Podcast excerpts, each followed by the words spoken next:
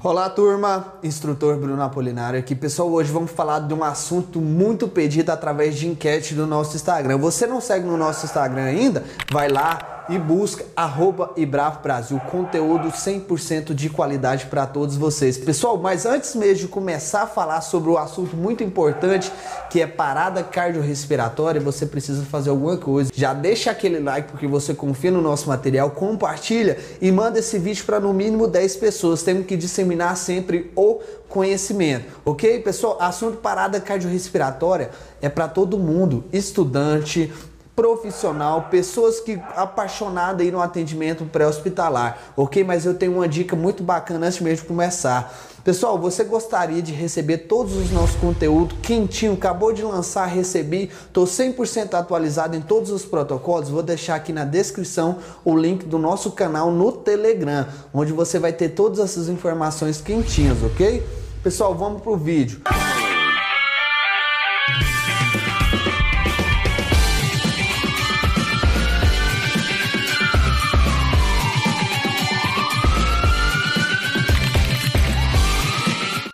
Parada cardiorrespiratória. Antes de nós iniciarmos, tem algo muito interessante que eu gostaria de perguntar para vocês e vou aguardar um segundinho e você vai responder. Ok? O que você vai fazer? Você vai aqui no comentário e vai responder para mim, ok? Vamos interagir. Quais são as principais causas de parada cardiorrespiratória? O que você acha que as principais causas de parada cardiorrespiratória? Deixa a sua opinião no seu ambiente de trabalho, qual que é as principais causas? No seu meio onde você convive, quais as principais causas que trazem parada cardiorrespiratória? Não deixe de comentar, vamos responder todos vocês.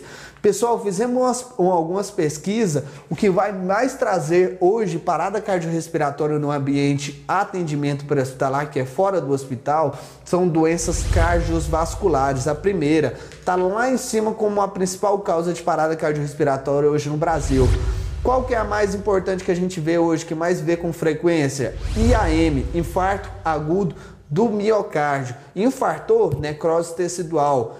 Ok? Miocárdio é o seu coração, então tá tendo necrose no seu músculo cardíaco, ok? Músculo estriado cardíaco de forma involuntária, tá tendo alguma necrose no seu paciente. Choque elétrico acontece bastante, vai uma voltagem muito alta no coração do paciente, o paciente não consegue, entra no choque ou no ritmo desorganizado. A gente vai aprender isso daqui a pouco, ok? Trauma de crânio. Bateu algo muito forte na cabeça do paciente, pode ser que ele pare o quê? Os movimentos cardíacos, movimento respiratório. Por quê? É o seu cérebro que vai mandar informações para que seu corpo funcione. Lembra daquela informação? Ah, eu mando um estímulo aferente e eferente. É isso mesmo. O seu cérebro precisa mandar impulso para o seu coração funcionar e seu pulmão funcionar como todas as outras partes do corpo. Então, tudo isso são uma das principais causas. Tem outras gigantescas, por isso que eu quero que você deixe no comentário: afogamento, choque elétrico e trauma de crânio, ok? Vou fazer uma pergunta muito interessante para você, ok? Sobre parada cardiorrespiratória. O que é parada cardiorrespiratória para você? Deixe no comentário aqui que eu gostaria de responder e tirar as dúvidas de todos vocês, ok? Pessoal, parada cardiorrespiratória não é o fato do coração estar parado ou em movimento, e sim a sua capacidade de perfundir os órgãos nobres, ok? Muitas pessoas gostam de ensinar, é, o simples fato do coração estar tá parado, é o simples fato do pulmão estar tá parado, não está fazendo o processo de hematose, respiração, não está tendo a sístole, a diase, o coração não está funcionando. Epa, tem algo a mais. Aonde eu aprendi isso? Aprendi isso lá na Ibrafo Brasil com o instrutor Bruno Apolinário. Então, o que você sabia como antes, deixa lá no comentário que é importante a gente tirar as suas dúvidas. Mas sempre que alguém te perguntar o que é parada cardiorrespiratória, você vai responder o seguinte: parada cardiorrespiratória não é o fato do coração estar parado ou em movimento, e sim a sua capacidade de perfundir os órgãos nobres, ok? Adianta meu coração ter algum tipo de movimento e não tá chegando sangue oxigenado ou sangue dos meus órgãos nobres, não adianta. Seu paciente está tendo o que? Isquemia, está tendo morte celular, então seu paciente vai passar para um óbito o mais rápido possível. Então a gente sempre vai verificar Pulso o quê? Pulso carotídeo para a gente ter a certeza maior sobre essa situação, ok? Algo muito importante para falar dentro do suporte básico de vida, para que todos vocês, tanto intra e extra hospitalar, vocês precisam entender qual que é a importância do suporte básico de vida dentro do atendimento pré-hospitalar para uma vítima que está em parada cardiorrespiratória. Aquilo que eu te fiz a chamada lá no início, você vai entender agora o porquê. Mas antes disso, pessoal, vou deixar outra dica importantíssima para você agora. Você quer se tornar um profissional de excelência, sabendo atender as principais causas clínicas, traumáticas, tudo dentro do atendimento pré-hospitalar? Deixei um link muito importante para você aqui também. Vai lá e dá aquela conferida, ok? Se você chegou até aqui, não deixou o seu like, não comentou, não compartilhou, você precisa fazer a sua parte. Conhecimento ele está sendo dado, mas ele precisa ser compartilhado. Ok, vamos lá. Tempo é vida. Alguém discute, alguém tem dúvida que o suporte básico de vida é muito importante? Quem que vai ter o primeiro acesso a essa vítima que está em parada cardiorrespiratória? Muitas das vezes é a própria família. É a própria família que está ali, é amigos ou pessoas que são consideradas muitas das vezes leigo, que não têm o conhecimento básico do primeiro socorro. A nossa missão da IBRAF é multiplicar esse conhecimento, por isso a importância de compartilhar. Quanto mais pessoas saibam, atender vítimas de parada cardiorrespiratória, mais chances de sobrevida nossos pacientes vão ter. Ah, mas Bruno, por quê? Só profissional que tem que atender? Jamais. Você pode fazer muito para a vítima até chegada do suporte avançado de vida, ok? Grava essa, essa frase, escreve num papelzinho na sua casa. Tempo é vida. Tempo é vida, não esqueça, grava. Tempo é vida, ok? Para vocês entenderem a cada um minuto que o meu paciente passa em, para, em parada cardiorrespiratória, que é o PCR, ele perde em torno de 10% de chance de sobrevida. Por que, Bruno? Mas por que que isso acontece? Porque se meu coração não está funcionando, meu pulmão não está funcionando, imagina, meu coração é uma máquina, é uma bomba, correto? Ele faz a sístole diástole e eu faço o quê? No momento que ele faz o quê? A contração, ele vai jogar sangue para o meu corpo, meu corpo onde tiver a necessidade. O meu pulmão, ele vai trabalhar fazendo o quê? Fazendo a oxigenação desse sangue. Aí chega o processo de oxigenação onde tem necessidade. Mas se meu coração não está funcionando, não está indo sangue. Concorda com isso? Se meu pulmão não está funcionando, esse sangue não está sendo oxigenado. Então começa, não começa a chegar sangue aonde tem necessidade. Começa a acontecer o quê? Necrose começa a ter isquemia, começa a morrer as células do meu paciente e vai trazer diversos danos para ele. Então eu posso garantir para você que o paciente ele perde 100, é, 10% de chance de sobrevida a cada minuto. Aquela perguntinha bacana.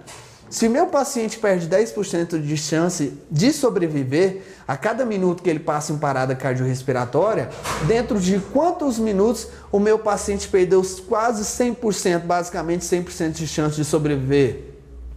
10%, um minuto, então com quanto tempo que ele perdeu quase 100%? Basicamente, com 10 minutos.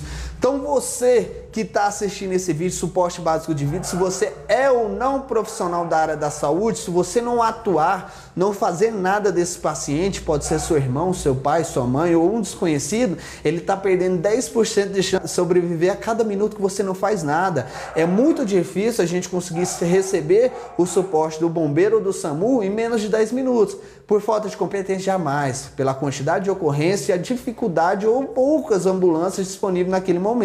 Então, nós do suporte básico de vida, ou até você que não é profissional da saúde, precisa fazer algo.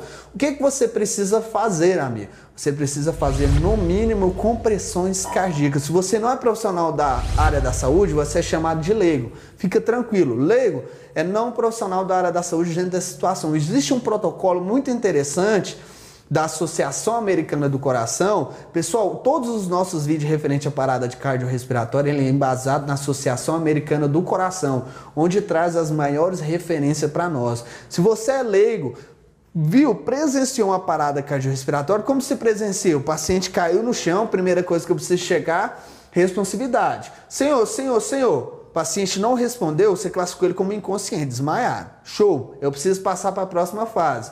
Ah, se eu não sou profissional da saúde, eu posso só observar o quê? Expansão do tórax. Se o seu paciente está expandindo o tórax, ele está respirando.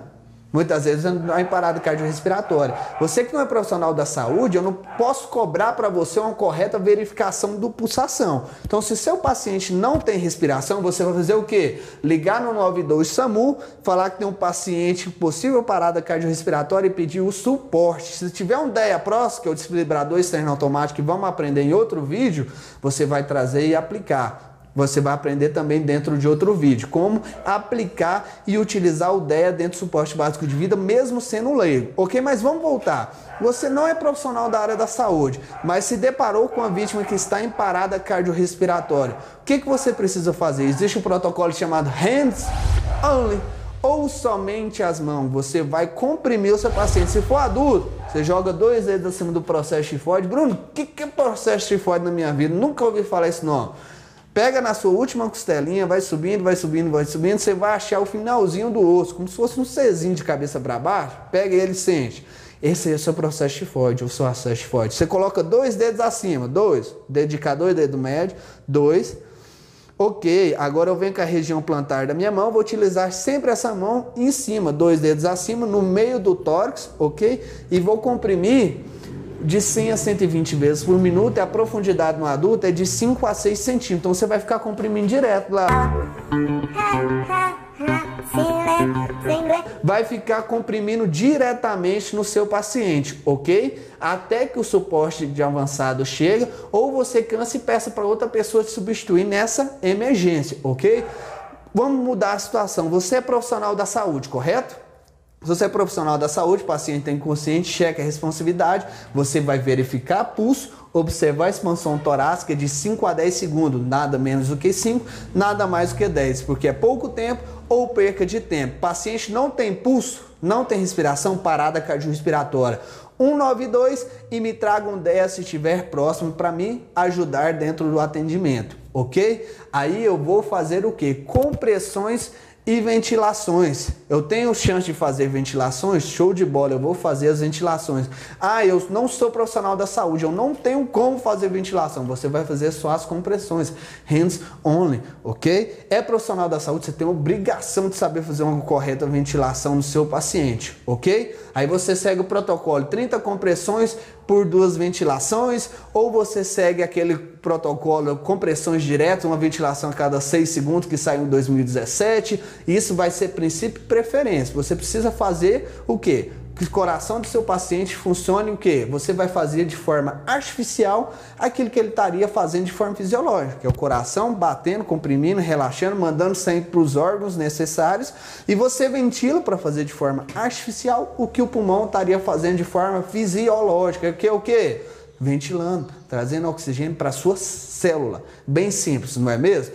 Então, agora você entendeu a importância do suporte básico de vida dentro do atendimento pré-hospitalar. Se você não fazer nada para o seu paciente, ele vai perder 10% de chance de sobrevida a cada minuto. Não quer dizer que meu paciente passou de 10 minutos, ele não tem nenhuma chance de sobreviver, mas é muito pouca, porque já teve muita morte celular, já teve muita isquemia, muita necrose. Se ele sobreviver, muito possível ele vai morrer dentro de algumas horas. Mas isso quem vai determinar é o intra-hospitalar. Lá no último elo, cuidados pós-PCR é algo da intra-hospitalar, ok? Pessoal, passou de 4 minutos, você que tá vendo, eu não sei fazer, não faço nada. O seu paciente começa a perder, ter isquemia, necrose nos órgãos nobres.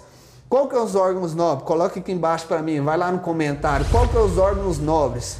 É o meu? Qual que é? O meu cérebro meu coração e o meu pulmão. Então você que está assistindo esse vídeo, passou um paciente, caiu, não está respirando, não tem pulso, eu sou profissional da saúde, eu não faço nada, passou de 4 minutos, seu paciente já começa a ter necrose no cérebro, no coração e no pulmão. Por isso você escuta falar, ah, meu paciente infartou e agora a probabilidade dele infartar é muito maior. Lógico, imagina que aqui está o seu músculo cardíaco, infartou uma parte, complicou, só vai infartando outras partes até que seu músculo cardíaco, estriado cardíaco, já não consegue trabalhar normalmente. Isso é em todos os locais. Então, infarto, tira da sua cabeça que infarto é só no coração. Infarto é necrose textual. Então, IAM, infarto agudo do miocárdio, ok? Necrose de forma aguda no músculo miocárdio. Show de bola. Então você percebeu que dentro de 4 minutos meus órgãos nobres já começam a sofrer o que? Isquemia, morte celular, dano. Show de bola. Fechou? Vamos fazer uma leve revisão para que você consiga absorver esse conhecimento. Quais as principais causas da parada cardiorrespiratória? Isso aqui já está claro. Doenças cardiovasculares está em primeiro, choque elétrico, pancada na cabeça que é chamada de trauma, show de bola. Mas o mais importante que eu preciso que você entenda também o que é uma parada cardiorrespiratória? Grava, pega um papelzinho aí agora, pausa o vídeo, pausa o vídeo aí rapidinho, busca um papel, uma caneta, pausa. Show de bola, retornou, né? Escreve aí. Parada cardiorrespiratória não é o fato do coração estar parado ou em movimento, e sim a sua capacidade de perfundir os órgãos nobres. Não conseguiu gravar? volta o videozinho e escreve que é importante para você, ok? Por quê? Porque o meu, minha parada cardiorrespiratória pode acontecer do meu coração estar tá em movimento, pode acontecer do meu coração estar tá parado. Isso você vai aprender em outro vídeo, que é os ritmos da parada cardiorrespiratória aqui na Embraf Brasil, que o conteúdo é vasto, ok? Um minuto, 10% de sobrevida. Se eu não fiz nada até em 10 minutos, meu paciente tem basicamente 0% de chance de sobrevida. Passou dos 4 minutos, eu não faço nada, meu paciente já começa a ter o quê? Isquemia nos órgãos nobres, cérebro, coração e pulmão. Isso aí é muito grave para o seu paciente, ok? Pessoal, agora nós falamos um pouquinho sobre parada cardiorrespiratória. Vamos ter vídeos de parada no adulto, na criança, e no, também no lactente, no neonato, ritmos da parada cardiorrespiratória, todo esse conteúdo você vai achar aqui na Ebraf Brasil, não precisa ir em outro local não, ok? Só voltar naquilo que foi falado antes, pessoal. Espero que vocês tenham gostado. Não deixa de dar aquele like, comentar, compartilhar com os seus amigos, porque isso é muito importante. Não deixe de participar aqui nos nossos, nossos comentários. O que, que você achou da aula, o que, que você gostou, interagir. E aqui na nossa descrição está o nosso grupo do Telegram, exclusivo para você receber todo o nosso conteúdo quentíssimo, ok? E também uma mega novidade para você que quer se tornar um profissional de excelência, ok? Pessoal, te aguardo do outro lado. Para você que não me segue, meu Instagram é arroba BrunoApolinárioBC. Nós temos também arroba Brasil, que é o nosso principal. E o do meu sócio e grande amigo, arroba Samuel Santana BC, ok? Pessoal, te aguardo do outro lado. Muito obrigado e sucesso para todos.